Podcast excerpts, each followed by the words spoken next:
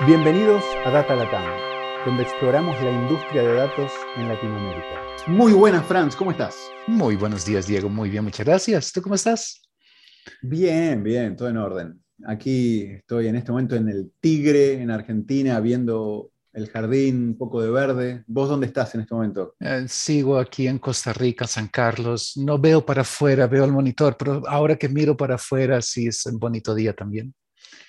y como siempre, quiero aprovechar para, para, recordar que tenemos los, um, las grabaciones de los podcasts, claro, si estás escuchando esto, pero también tenemos las grabaciones de los webinarios que hacemos todos los últimos jueves del mes y um, estás bienvenidísimo para participar.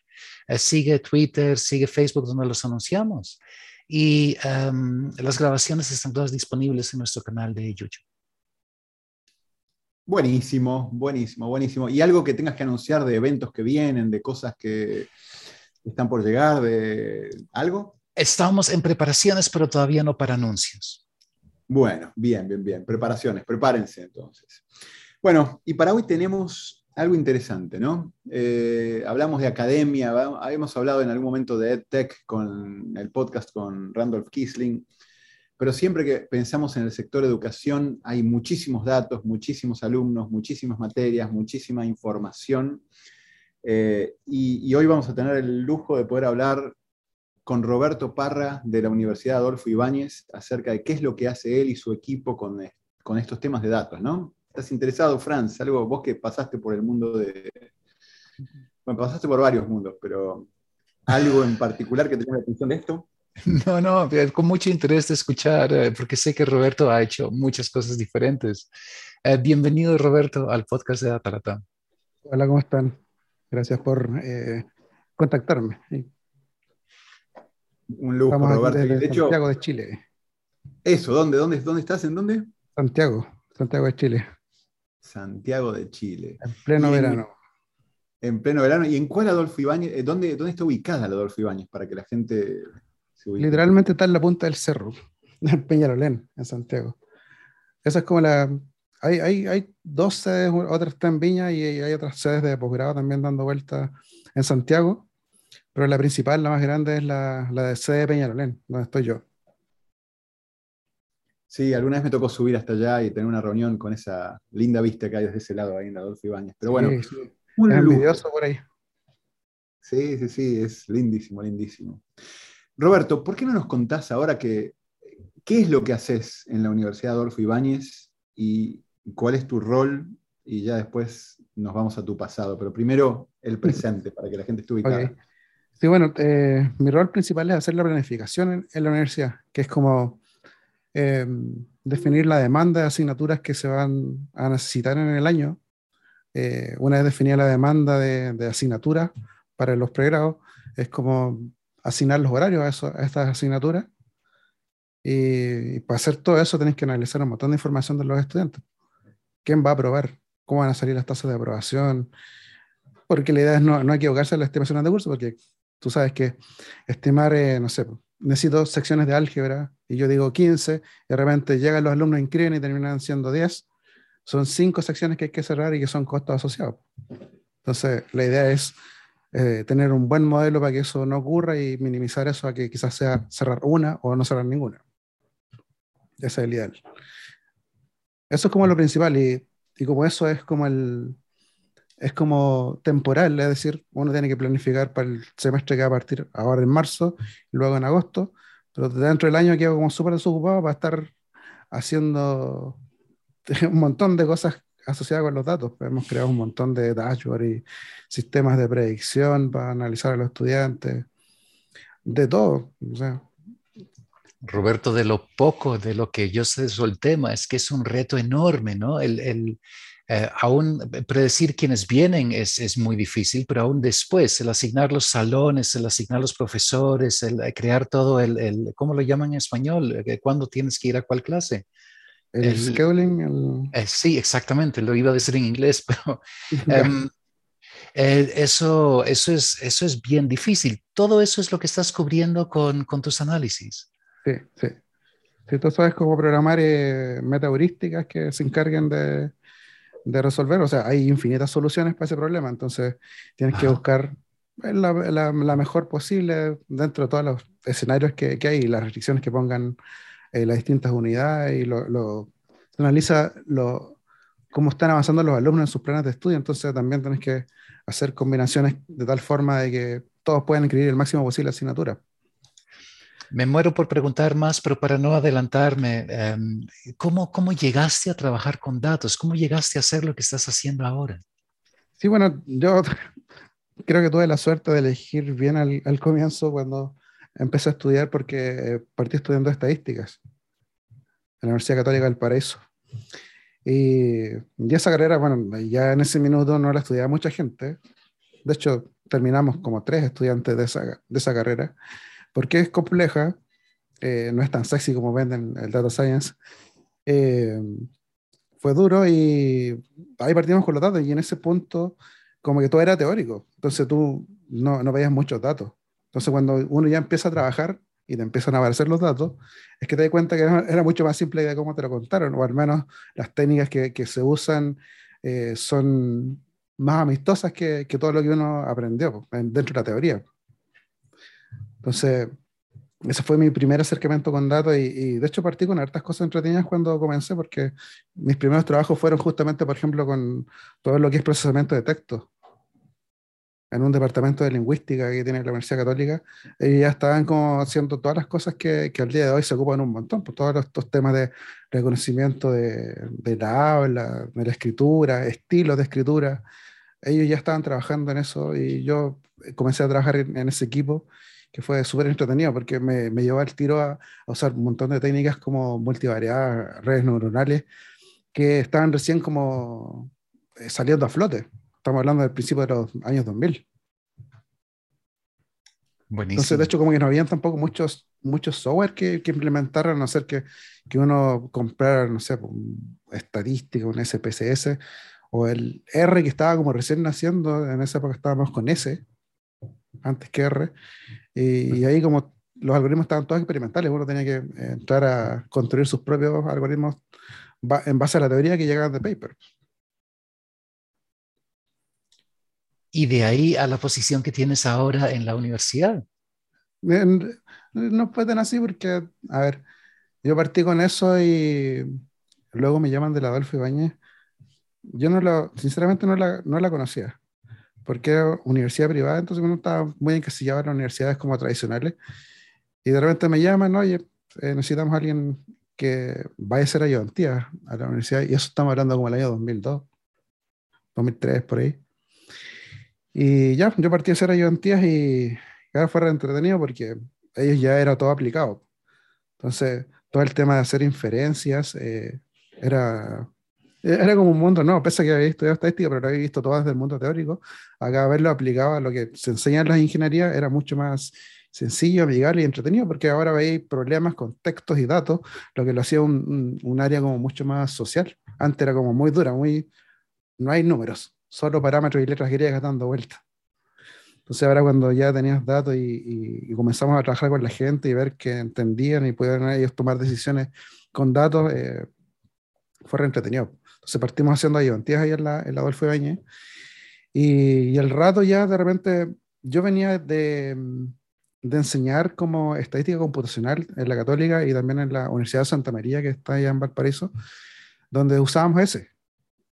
Estaba recién saliendo R, que parece que salió en el año 2000 o, un poquito antes quizás.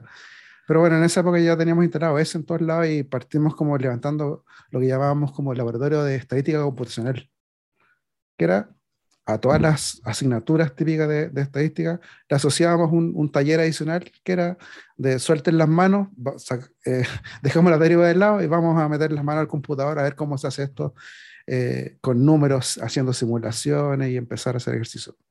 Todo eso con S y Linux en esa época. Entonces, cuando yo llegué a la Adolfo Ibañez, yo eh, hacer los cursos de estadística, me di cuenta que ellos no tenían eso. Entonces yo ya tenía el entrenamiento que había hecho en la Católica, en la Santa María, y dije, va, eh, partamos con un laboratorio de estadística computacional en, en la Adolfo Ibañez, pues, y ahí en, ocupábamos, no R porque era muy duro, quizás estaba recién naciendo y era mucha programación, y ellos como eran ingenieros comerciales, eh, partimos con SPSS, que un software como más amigable para, hacer lo mismo. Eh, estadística, que era otro software que había para los industriales. Y mm, a la par también lanzó un proyecto que se llama LMC, que era como el laboratorio de matemática computacional. También estamos asociados que era, en vez de estar solo haciendo estadística, vamos a modelar matemática con MATLAB, Maple, software típicos de, de eso. Y ahí como que nació toda una dirección a cargo de, de, enseñar eso. Creo que fue como, estuve ahí entre el 2005 y el 2011. Perdón, haciendo eso. Una interrupción ahí rápida, eh, Roberto. Decías que venías del R duro y el S duro y empezaste a usar SPSS, MATLAB. Eh, ¿Cómo era para vos? ¿Era, uy, no, esto todo empaquetado, listo? ¿O, era lindo usar SPS en esa época cuando venías de usar así, duro, codear vos los algoritmos de cero? O sea, cuando uno ya tiene el, le encontró la gracia al programar, eh, te das cuenta que usar SPSS o estos software eh, que están con interfaces bonitas, con los botones, que hace la pega, hace el trabajo, pero como que lo hace una vez, y tú quieres repetir a veces el trabajo 100 veces, o que ocurra solo. Los programas es que a las 11 de la noche el, el, el sistema vaya y calcule cosas. En estos sistemas no están así, pues está esperando que una persona llegue y apriete el botoncito y haga las cosas y lea la salida. Entonces, eso es lo que uno empieza a echar de menos al tiro y para enseñar yo creo que está bien porque uno está partiendo, no tienes tantas responsabilidades de, de hacer como esto de forma repetitiva todos los días. Entonces, eso es lo que tú, es lo primero que echáis de menos. Igual todos estos sistemas eh, te dicen que traen su propio lenguaje también. El SPS tenía un, no me acuerdo cómo se llama el lenguaje que tenía incluido, de script. Sí, yo lo usé también y se me fue, eh, pero creo mm. que lo borré de mi mente. bueno, en, la actualidad o en los, en los últimos 10 años, cuando ya como que la llegada de, ya fuerte de R y, Python, todos estos sistemas empezaron a integrar R y Python dentro de sus scripts. Era como que, no me olvides, sigue siendo amigable y tengo la posibilidad de agregarte script. Como también pasó con, con herramientas como Tableau. Que también en algún momento pasaba que era súper es súper entretenido y sencillo de hacer eh, cruces para que salga un gráfico y tiene por detrás también la posibilidad de integrarle R y Python para, para hacer script más avanzado. Es como la, unión de lo, de lo, simple con lo complejo en un solo paquete. Eh, eso es lo principalmente que uno echa de menos cuando ya partiste en esos años con, con SPSS. O, o No, entendido y buenísima la respuesta. Y dale, seguí, seguí con tu trayectoria porque quiero llegar a, lo cercano al presente, lo que mm. estás haciendo, el equipo, el tipo de herramientas. bueno, ahí, como en el, en el, año 2011 fue cuando me invitaron a trabajar en, en la unidad de pregrado de, del Adolfo, que mm, es un área administrativa. Entonces ellos tenían el, tema de que, que, una persona que estaba trabajando ahí, que, que tiene una empresa de lo mismo que hago yo, eh, se estaba yendo justamente a, armar su, su, su, negocio y necesitaban a alguien que, que, que asumiera esos roles. Pues, por suerte nos conocíamos, entonces me llamó y a, asumir esos roles que era justamente lo que estamos haciendo al día de hoy. Pues eh, llevo más de 10 años haciendo lo que sería como la estimación de demanda de, la universidad, haciendo la asignación de horarios eh, y analizando a los estudiantes en sus múltiples eh, fenómenos que generan datos. Pues. Buenísimo. Sí. En ese punto era, ah, era chino. Yo nunca había hecho nada de eso. De hecho, ni siquiera en esa época conocía SQL. Porque uno, cuando, como, cuando uno es estadístico puro, muchas veces tú simplemente recibes los datos. Tú no estás preocupado de hacer las consultas ni nada. Tú, te llega una planilla. Te llega un Excel, un CSV, un archivo de SAP, no sé, de, cualquier otro sistema, pero te llega la planilla lista. No, no era tema tuyo andar haciendo consultas. Entonces, cuando llegué a este punto, era como que, bueno, y aquí está la base de datos. Y fue, es lo mejor de Enrique. Wow, interesante. Fran, si vas a preguntar Sí, perdona. Roberto, yo, ¿cómo, yo estoy buscando cómo llamas lo que estás haciendo ahora, porque, a ver, para entrar un poco en ese tema, yo, yo aquí en notas puse eh, scheduling y planificación de recursos. ¿Eso describiría lo que haces? Sí. Entonces, la, primera pregunta que tengo sobre eso, ¿nos puedes describir, ya, lo hiciste al inicio, un poco qué es? Y lo que me interesa particularmente es por qué, por qué lo estás armando tú, por qué requiere tantas cosas a medida, porque uno se imagina con tantas universidades que eso alguien crea un paquete que, que compras y listo, y le das. Sí, bueno, la realidad es que, que, no somos muy estándares eh, respecto a otras universidades.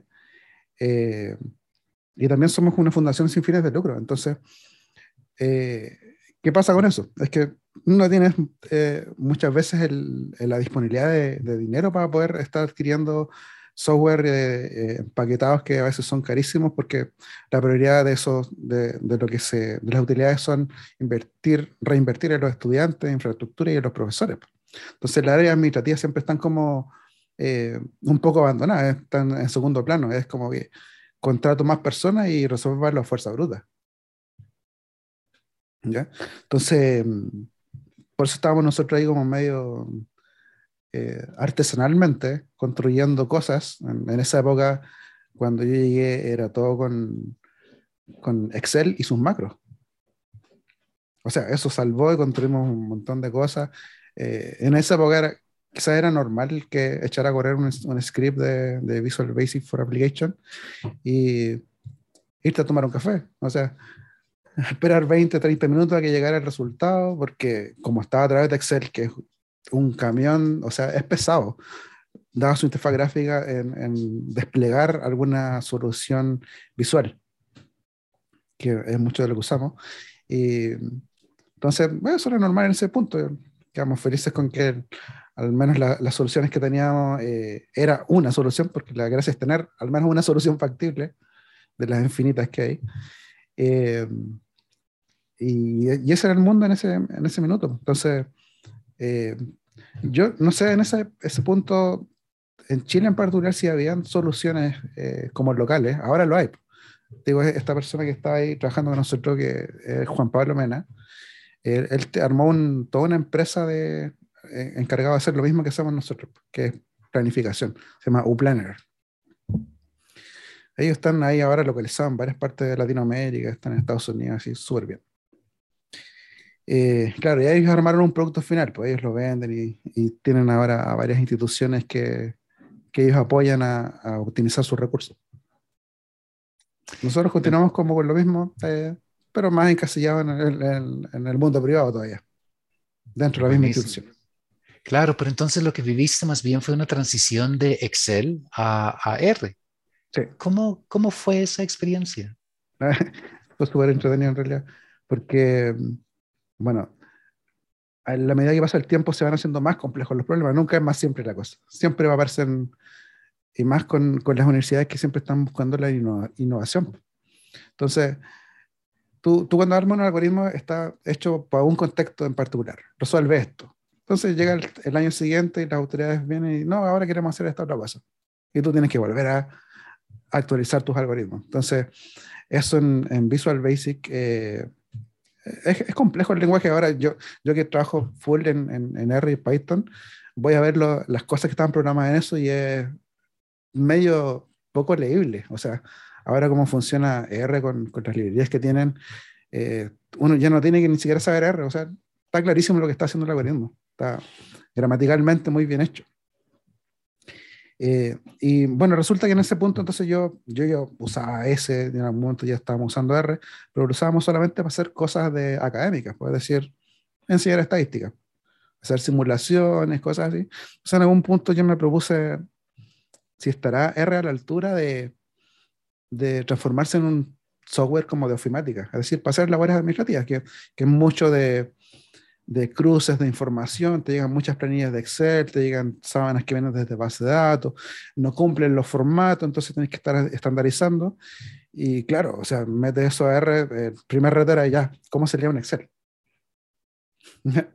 Entonces, ya, resuelto cómo se lee un Excel, habían varias librerías que lo hacían, eh, estaba todo listo. Después, en algún punto, ¿cómo me conecto a una base de datos? Y también fue un, un reto de buscar la forma hasta que se resolvió. Resuelto esas como pequeñas piedras de cómo se eh, leía la información, ya el resto fue, fue súper sencillo. empezamos a reescribir todo lo, que hacíamos, todas las limpiezas, lo que llaman los TI como el ETL, la extracción, eh, transformación y carga, ya todo ocurría con un script dentro de R que, que hacía todo eso y se demoraba, no sé, menos de 5 segundos, lo que antes teníamos media hora. Entonces, tras ver eso, es, nos transformamos full, full R para escribir eh, todo, O sea, yo al día de hoy, ponte, mandamos correos, correos, correos institucionales con, con R.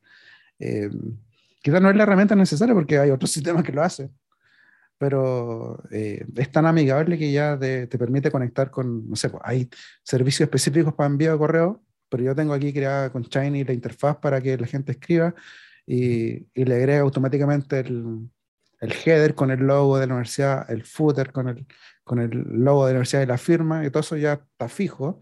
Simplemente la gente escribe y puede, por ejemplo, prefiltrar de antemano cuáles son los clientes. Es decir, a quién le quiero enviar el correo. Que antes era, mándame el listado de los... ¿A quién le quieres que le envíe el correo? Ahora yo tengo una aplicación que eh, simplemente la gente filtra. Es como, quiero los alumnos que sean de tal región, que tengan tal edad y que estén inscritos en tal curso, a ellos les voy a enviar el correo. Y eso es prefiltrar y enviar. Todo eso con R se conecta a una aplicación específica. En este caso yo ocupo Mailgun, que es un, servicio de, de, envío que se encarga ya como de encolar los correos y todo el tema. Y todo eso fluye súper rápido. Entonces empecé, empezamos a crear un montón de, de aplicaciones administrativas. Y digo, como es dentro del área administrativa, están muy votadas porque la gente se preocupa del core, que son los estudiantes y los profesores. Entonces, el área administrativa que están acostumbrada a la fuerza bruta, fuimos entonces empezando a revisar todos sus procesos y a crear, eh, a crearles aplicaciones que, que le pudieran ayudar en su labor. Entonces, en eso, en eso hemos estado entretenidos ya estos últimos cinco años, probablemente. Ya, porque yo conocí, por ejemplo, bueno, una vez que ya, ya modernizamos todos con R eh, y un montón de script, ya cuando tenés un montón de scripts también se empieza a desordenar un poco el tema. Tienes que empezar a crear como técnica de ingeniería para tener más ordenado todo el, tema. Aparece GitHub y que también fue un, un, regalo, así como tener la posibilidad de tener repositorios y tener todo ordenadito en, en línea, que nada se pierda.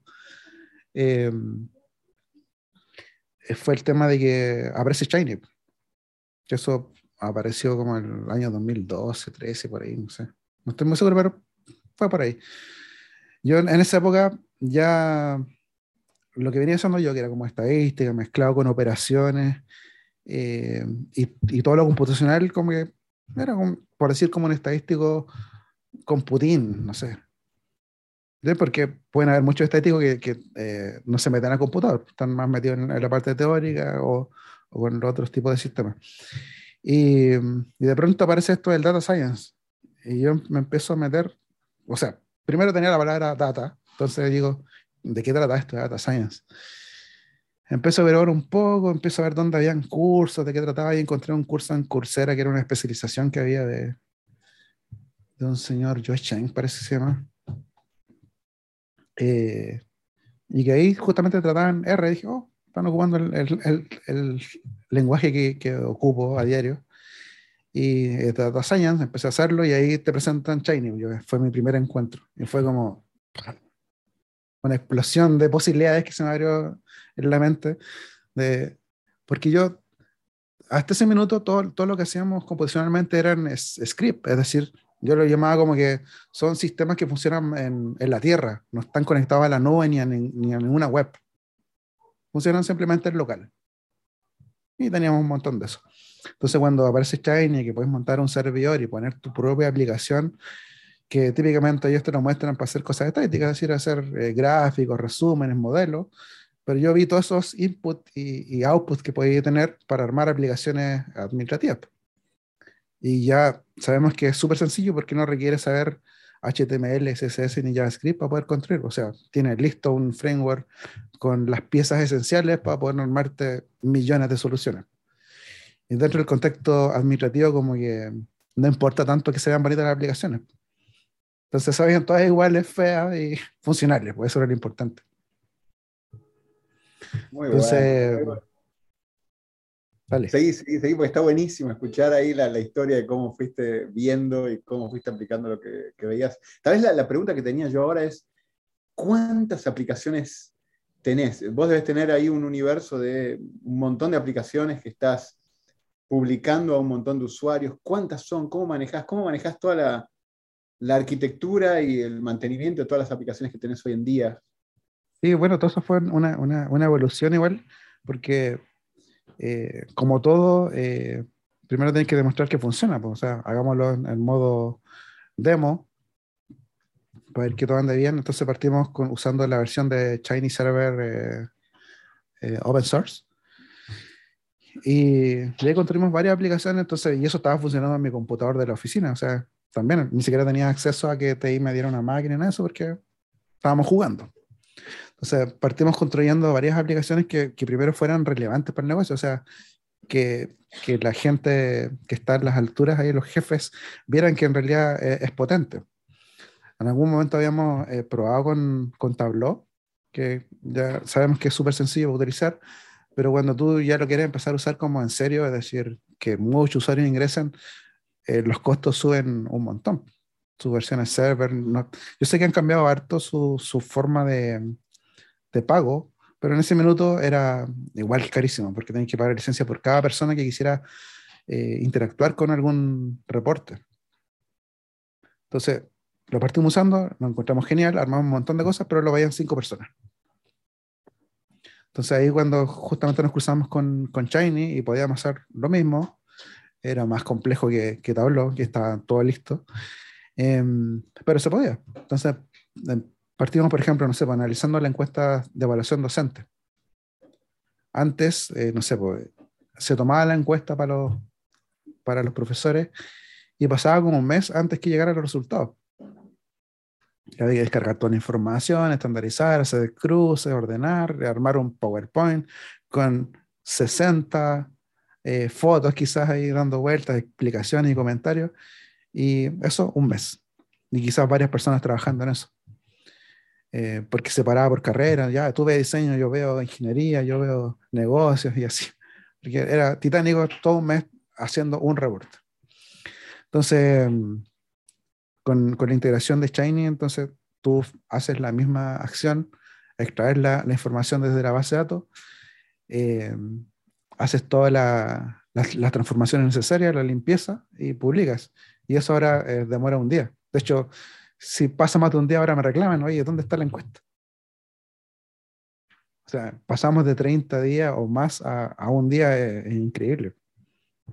Esos son los hombres que, que en general las instituciones a veces no, no, no, toman muy en cuenta, no miden cuánto tiempo se están ahorrando con, con, pequeñas soluciones. Es como el tiempo perdido en reuniones, o sea, nadie, si uno valorizara cuánto vale el valor hora de cada persona que se junta a las reuniones, quizás no haríamos tantas reuniones. Son cosas que, que no costean. Entonces, eh, empezamos a levantar varias aplicaciones que fueran como relevantes para el negocio como la encuesta, ver reportes de notas, eh, ver al tiro cómo estuvieron las tasas de, de aprobación de todas las asignaturas y ahora que podía acceder de forma instantánea, con un par de filtros ya tenía acceso a todas las asignaturas de la universidad, porque el sistema que, que, que generalmente ahí no, no, no, viene con, con reportería integrada. Entonces era como ir cargando una página de un curso, esperar un par de minutos, se despliega la información, retroceder, volver a cargar otros cinco minutos para ver otra asignatura, y así tiempo infinito gastado. Entonces ahora teniendo un, un, dashboard hecho en Shiny, eso eran filtros y era cosa de minutos. Entonces, todo eso lo teníamos montado en, el Shiny Open Source y funcionando en mi máquina. Entonces, la primera pedida fue, ya, ves que tenemos varios reportes que funcionan, te gustan, quieres seguir teniéndolo, eh, necesito que monten esto en una máquina ya más eh, oficial, que dependa del departamento de TI, que sepa que está, va a estar encendida siempre, en una nube, no sé. No es mi computador que si se corta la luz, todo el mundo se queda sin acceso al dashboard, o, o cuando tenía el servidor eh, trabajando, tú tampoco puedes trabajar, porque te ocupa muchos recursos. Eran máquinas virtuales dentro de tu computador. Dijiste algo interesante recién que es evolucionar para llegar al momento en el que querés formalizar esto, es pedirle algo a TI o pedirle algo a la institución para que TI lo tenga ahí. ¿Cómo fue y cómo es esa interacción con TI? Típicamente, como decías vos, uy, quiero los datos, tenías que ir a TI a hacer un pedido, que te dieran acceso y te mandaran los datos para que después el, departamento, alguien como vos o tu equipo pudiera trabajar. ¿Cómo, cómo es hoy, cómo, cómo funciona esa interacción entre lo que vos haces con los productos de datos y el departamento de TI para la infraestructura que necesites, o sos vos quien maneja parte de esa infraestructura? ¿Cómo, cómo es esa dinámica?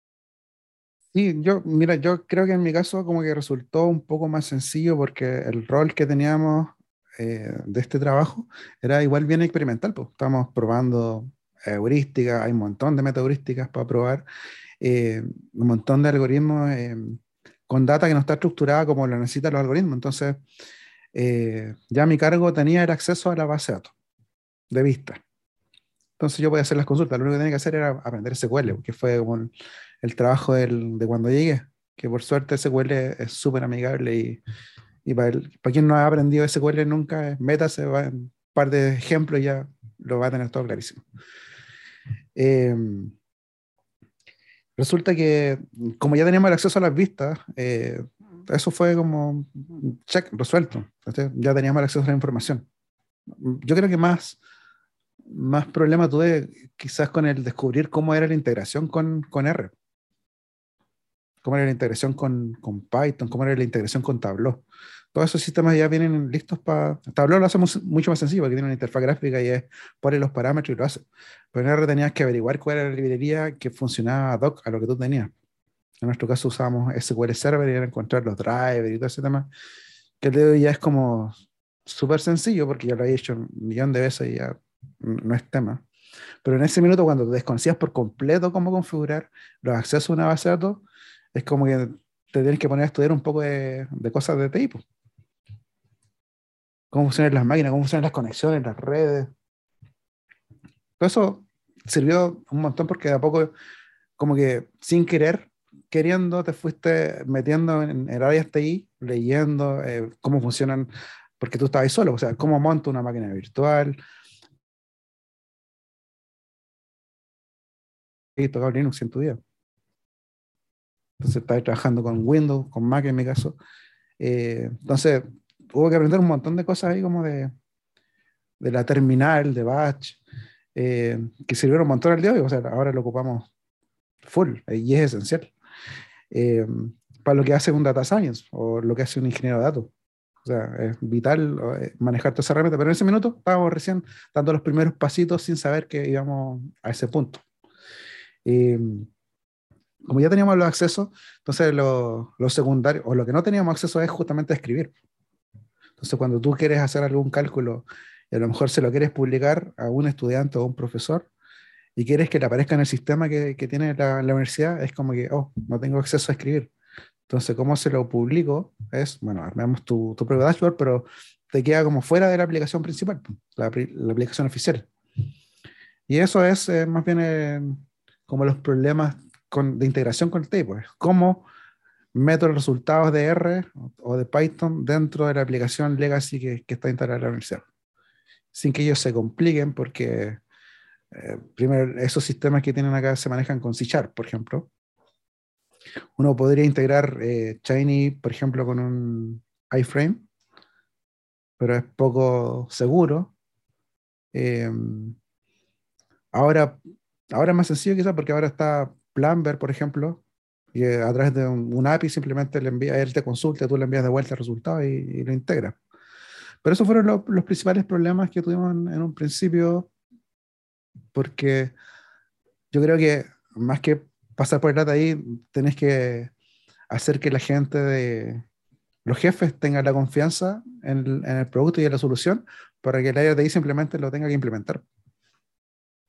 Como que las áreas ahí no tienen poder de decir qué, qué hacemos o qué no hacemos en el negocio.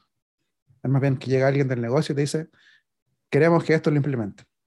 En ese caso fue, eh, queremos que instalen Chinese Server eh, de modo oficial en una URL oficial, en .i.cl, y que de esa forma eh, Roberto ya puede implementar su, su, dashboard. Y ahí igual hicimos algunas, algunas cosas choras que fue como implementaron toda una interfaz gráfica que permitía eh, ver visualmente varias aplicaciones eh, de Shiny en una grilla. Y se logueaban a través de LDAP, así que ah, ahí logramos algunos truquillos de que el Shiny Server eh, Open Source en teoría no te deja ah, integración con LDAP. Eso es parte del producto pagado. Entonces nosotros logramos armar una interfaz intermedia que permitía que los usuarios se loguearan y luego de eso les diera la entrada al, Shiny Server Open Source. Entonces eso no... ¿eh? Se han divertido bastante, veo, sacándole el jugo a los productos. Y, hoy en día, ¿cómo es? Quisiera... Entonces, hoy en día la, infraestructura que tenés para poder operar todos los productos de datos con la, formalidad ahora, con algunas cosas en TI, como dijiste, es, usan eh, Shiny Server, RStudio Connect. Eh, sí, esa fue la siguiente evolución. Pasamos de, de, del open source, creamos un montón de aplicaciones y eso ya tiene problemas porque ya la open source no, no está hecho para funcionar como viene en producción. O sea, hay varios trucos también con eh, contenedor y, ahí uno puede hacer otras magias que te va a funcionar igual. Es más complejo. Eh, pero ahí convencimos de nuevo a la autoridad de que, oye, necesito la versión profesional. Y ahí pasamos al Chinese Server Pro y justo estaba como recién naciendo eh, RStudio Connect. Entonces, ya el año siguiente de haber usado solo un año Chinese Server Pro, pasamos a RStudio Connect. Y RStudio Connect es otra cosa.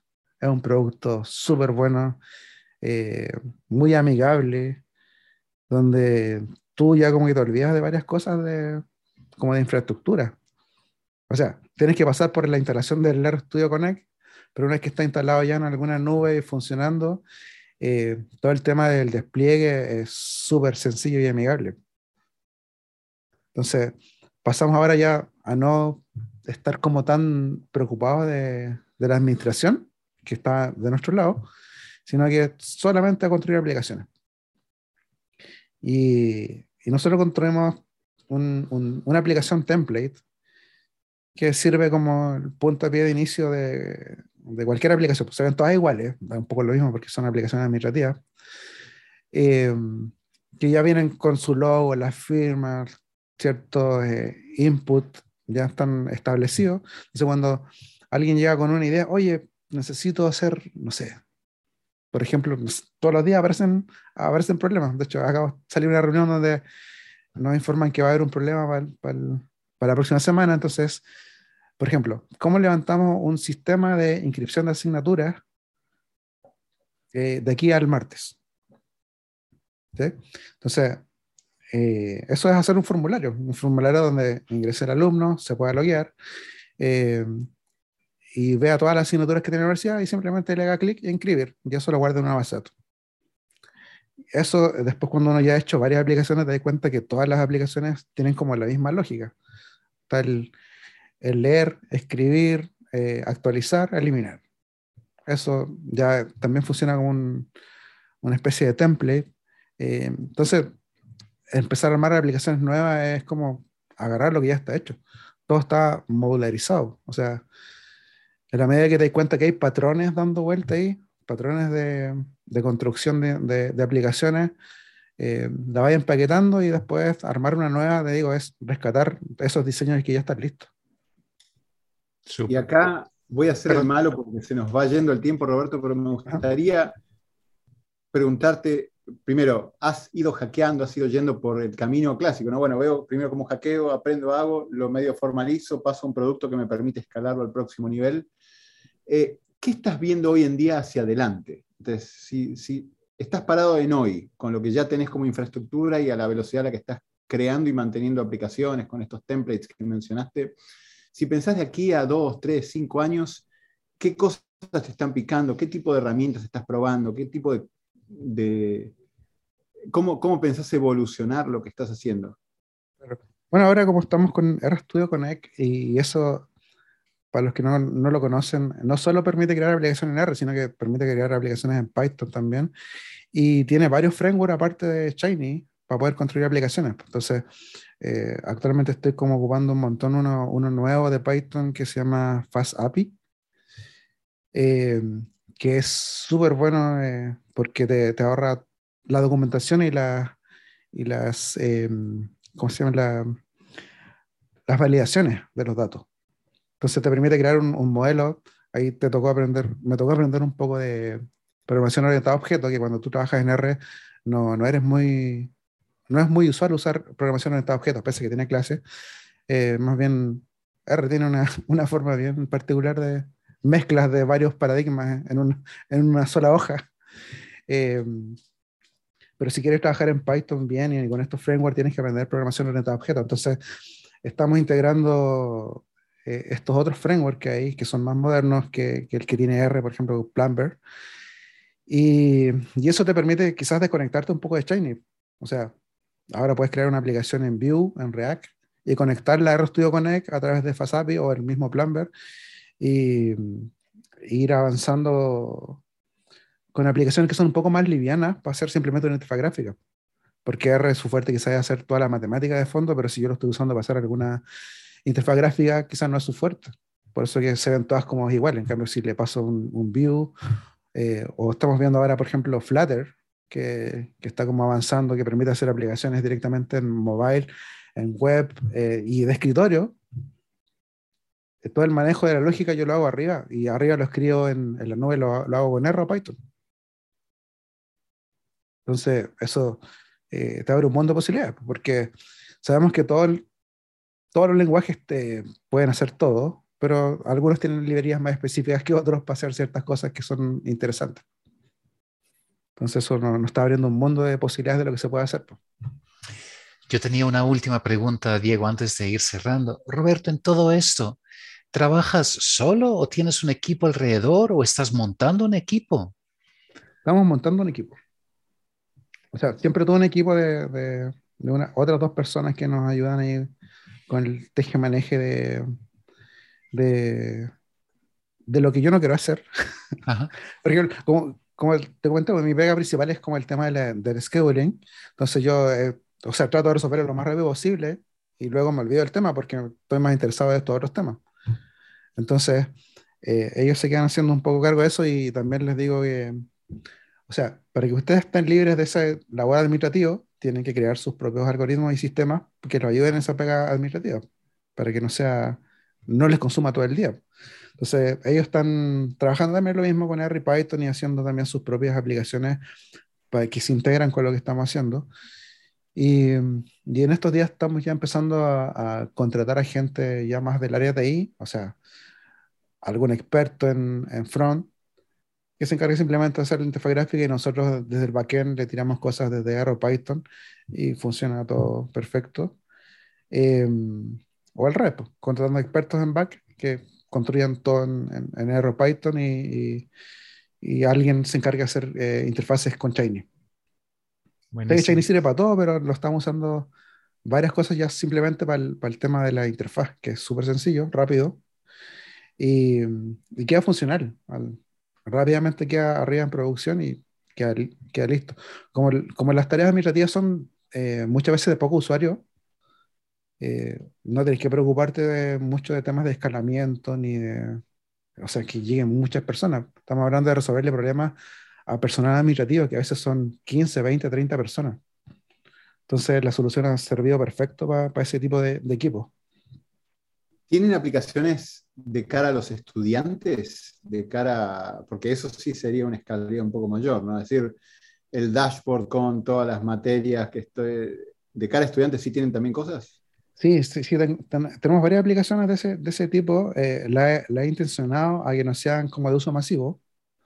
O sea, no sé, pues, creamos todo un sistema para que los estudiantes pudieran, que eso no existía y, y nació justamente por el tema de pandemia. Eh, la universidad funcionaba con todas sus labores administrativas donde la, los alumnos van y se sientan a, a, hablar con alguna secretaria para que les le resuelva lo que están solicitando. No sé, por ejemplo, quiero suspender este semestre. Entonces tenía que acercarse un mesón, la secretaria eh, anotaba todo lo que estaba pidiendo y lo aplicaba. Entonces con pandemia y que todos nos fuimos a, al, al, home office, eh, tuvimos que crear rápidamente varias aplicaciones que, que reemplazar las labores administrativas. Pues en ese caso, levantábamos todo un sistema que era justamente para hacer solicitudes, pues, Ahora, suspender, justificar, eh, cambiarme de plan de estudio, todo eso es eh, un solo formulario. Y funciona con Shiny, con RStudio Connect, eh, y ha funcionado súper bien. Y te digo que no es una aplicación masiva porque la gente no es que esté fanática de, no es como ir a, a ver YouTube todos los días, es solamente cuando tenía necesidad de hacer una solicitud se mete al sistema. Entonces, si tú lo vas monitoreando en el día, tampoco ingresan tantas personas en simultáneo porque no es una necesidad eh, de ocio. Entonces, como esa, hemos creado varias aplicaciones que en realidad siguen funcionando, están disponibles para los estudiantes y para los profesores y, no, no son invasivas. Buenísimo. Buenísimo. Y yo creo que con eso sí, Franz, estamos en la hora, yo lo sé, este holandés es súper puntual Mira, Roberto, un lujo ver cómo fue esa evolución, todo lo que estás haciendo, cómo has hackeado, cómo has usado el open source y pasado los productos para escalar. Creo que esta charla da para estar tres horas más, pero esto fue una cápsula espectacular para quienes tienen que estar automatizando procesos y haciendo cosas interesantes como las que estás haciendo. Así que espero que nos juntemos en algún momento para usar esas guitarras que la audiencia no va a poder ver, pero esto es en tus ratos libres, en tus ratos tu trabajo formal es ser un guitarrista y un músico profesional, me imagino, por todas esas guitarras que veo ahí, así que espero que nos podamos juntar a llamear y a seguir hablando de estos temas en un momento pronto. De todas formas. Cuando Gracias, Roberto. nos contactan por acá. Buenísimo. Gracias. Que pase buen día. Gracias. Roberto. Chao. Gracias por acompañarnos en nuestra exploración del mundo de ciencia de datos en este Data Latam Podcast. Cada dos semanas encontrarás un nuevo episodio en datalatam.com o iTunes. Si te gustó este podcast, déjanos comentarios en Facebook.